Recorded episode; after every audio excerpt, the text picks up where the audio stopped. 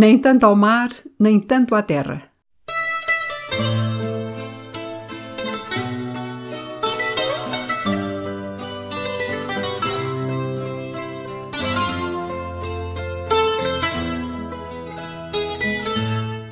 Temas avulsos de história, arte e literatura.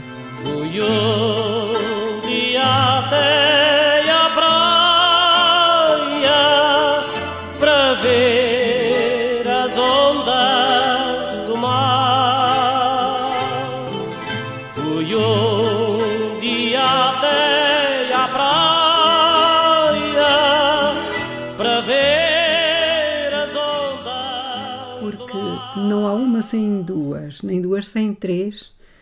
Eu não quero deixar uh, passar a oportunidade de ter falado sobre os poemas ou a poesia reunida num livro uh, produzido pela poetisa Ana Maria Accioli uh, Tamagnini, que teve a repercussão num dos meus amigos do Facebook, um homem interessantíssimo que consegue produzir muito de uma forma extraordinária a propósito de vários temas e, sobretudo, daqueles a que ele está mais ligado. Então, suscitou no meu querido amigo Alexandre Marlúcido Muniz um, umas duas páginas, como ele diz, uh, uh, ou mais, não sei, mas de toda a forma sintetizou numa recolha grande que ele fez a partir de, desse, desse poema sobre a mensagem de amor e o seu significado, que eu então uh, divulguei na, no blog anterior. E porque é tão rico aquilo que ele disse e completa de tal maneira uh, uh, aquilo que eu também tinha intenção de dizer, mas que enfim se fugia um pouco do programa que eu tinha em vista, mas que não quis, não quis ou não quer deixar de realmente pegar nisso porque eh, achei de facto numa grande sensibilidade, de uma grande riqueza cultural, tudo aquilo que ele traz, a propósito da laranja e também, naturalmente, da laranjeira, que é a sua árvore. Uh, Fala-nos de Jaffa, Jaffa, a cidade que há mais de 4 mil anos já é referida nas tabuinhas egípcias e que, sendo um, um, um porto, uma, uma, cidade portuária, eh, fica perto daquilo que é hoje, daquela que é hoje a cidade israelita de Tel Aviv. Um, fala eh, da, das Hespérides, Hespérides, ou Hesperion dos gregos, eh, eh, que é o sítio onde se localizava o paraíso terreal antes de, de passar as colunas de Hércules, divisão geográfica que separa o Mediterrâneo uh, do Atlântico e que os portugueses, porque aí, segundo a mitologia antiga, que permaneceu durante muito tempo, séculos mesmo, milénios, até aos portugueses se atreverem a ir por o mar adentro, para o oceano adentro e desbravar, eh, também isso faz parte da história de Portugal, no sentido de, de, do derrube desse medo que era passar as colunas de Hércules. Um, fala, fala das Hespérides, como eu dizia, o Hesperion, que neste caso é situado, segundo os estudiosos, e temos em abundância sobre a temática que vem até aos dias de hoje, uh, se localizavam a Hesperion ou Hespérides, localizava-se na atual Península Ibérica que não tinha esse nome, portanto, na, na, na mitologia grega, mas que corresponde. Uh, fala-nos de, como é de dizer, fala-nos da, da, da árvore do bem e do mal, esse, esse fruto genésico nas escrituras hebraicas, e, e, da sua tramutação uh, também na assimilação fala, uh, feita pelos gregos que uh, colocam ou identificam esse fruto como sendo a maçã e, e, outros a romã, nomeadamente os latinos, e que depois ainda outros como uma pintura que, como representada em pinturas, e numa delas belamente referida por Mar Lúcido, que é a laranja. A laranja com toda a sua plenitude, o seu brilho, que ele também nos diz para terminar de como era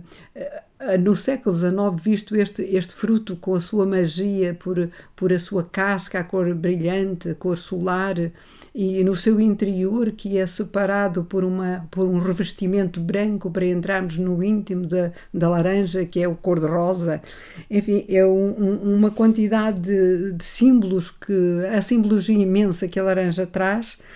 Fala-nos da enxertia e dos seus trabalhos de enxertia que uh, foram fe feitos, sobretudo a partir do século XIX, mas que os portugueses iniciaram isso sem dúvida nenhuma e que ele também reporta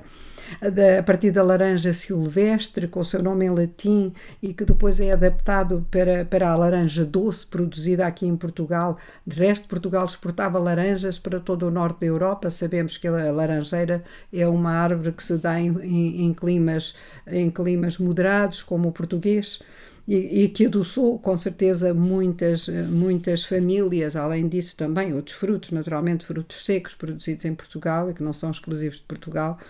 uh, para o norte da Europa. Uh, Fala-nos da,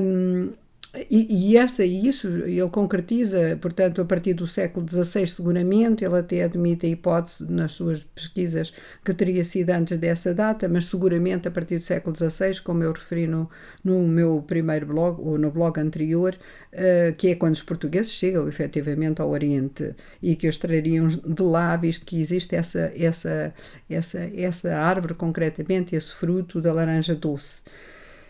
Uh, e agora, a propósito disso, e ele também fala da, da, da origem da palavra laranja, uh, que, que deu a palavra laranja uh, a partir do sânscrito, com a evolução do próprio, do próprio termo, até chegarmos de facto muito perto, desde o naranjo, uh, portanto, desde de, de uma palavra semelhante a naranjo, que deu em espanhol e que é laranja em, em português, Uh, e que eu aproveitaria para dizer que, porque me esqueci, porque não vinha talvez a propósito, mas a propósito disto, da evolução da palavra, e como uh, e ele também refere, uh, também refere do, do, do sânscrito, como eu estava a dizer, a palavra muito semelhante a laranja em português e Portugal, sobretudo Portugal. Portugal. Eu, eu, recomendo que possam procurar no nome dele, no seu, na sua página, porque encontram uma história um, rebuscada de tudo isto que estou aqui a tentar sintetizar. E eu própria me, me, me lembrei de, do espanto que tive há já muitos anos, quando viajei pela Grécia a primeira vez, e na cidade de Atenas, numa daquelas tendas onde nós encontramos frutos, não é? Uma, digamos, um, em português eh, nós dizemos, hum, falta-me agora o termo, enfim, eh, das, das,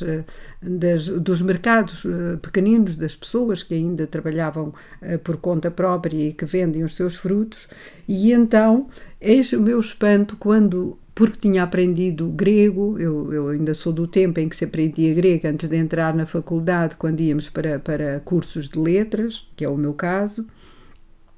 de ter aprendido com o meu professor de grego antes de entrar na faculdade que na Grécia uh, se chama Portugálias ou Portucálias à laranja. Mas tínhamos esquecido disso porque viajei já uns anos depois e quando me deparo com a leitura da palavra, que consigo porque conheço o, alfabeto grego,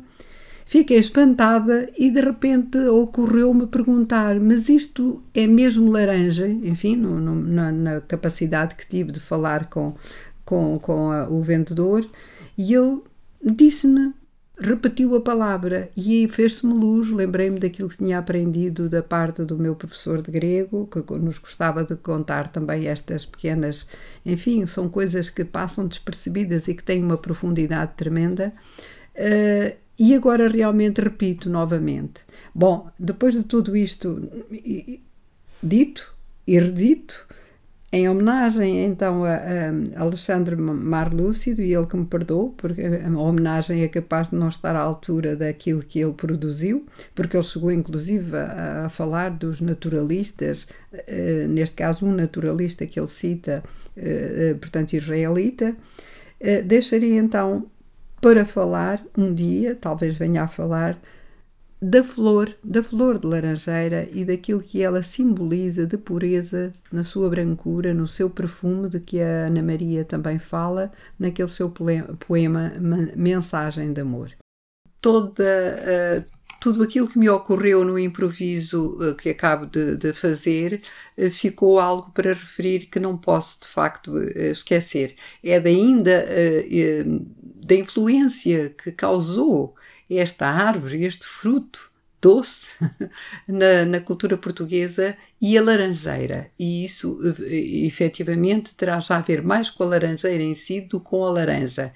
E que na cultura portuguesa ainda hoje se pode ouvir naqueles, enfim, naqueles um, momentos em que alguém se debruça sobre essa pesquisa. Estou-me a lembrar de duas uh, situações, nomeadamente um fado que se chama Fado Laranjeira, um fado típico português já antigo, eh, que, cujo link deixo uh, aqui uh, para quem quiser ouvir, uh, que trata precisamente de, de, da questão. E ainda um outro mais popular, porque enfim o fado mais ligado a Lisboa, mas um outro mais popular na voz de um outro cantor português, uma marchinha adaptado em marchinha, que é precisamente a história da influência da laranjeira nos amores reais. Que gostem, que apreciem. O link está abaixo. Até breve. Era uma noite formosa, toda cheia de luar. Era uma noite formosa. Um blog de Alice Lázaro תודה שידך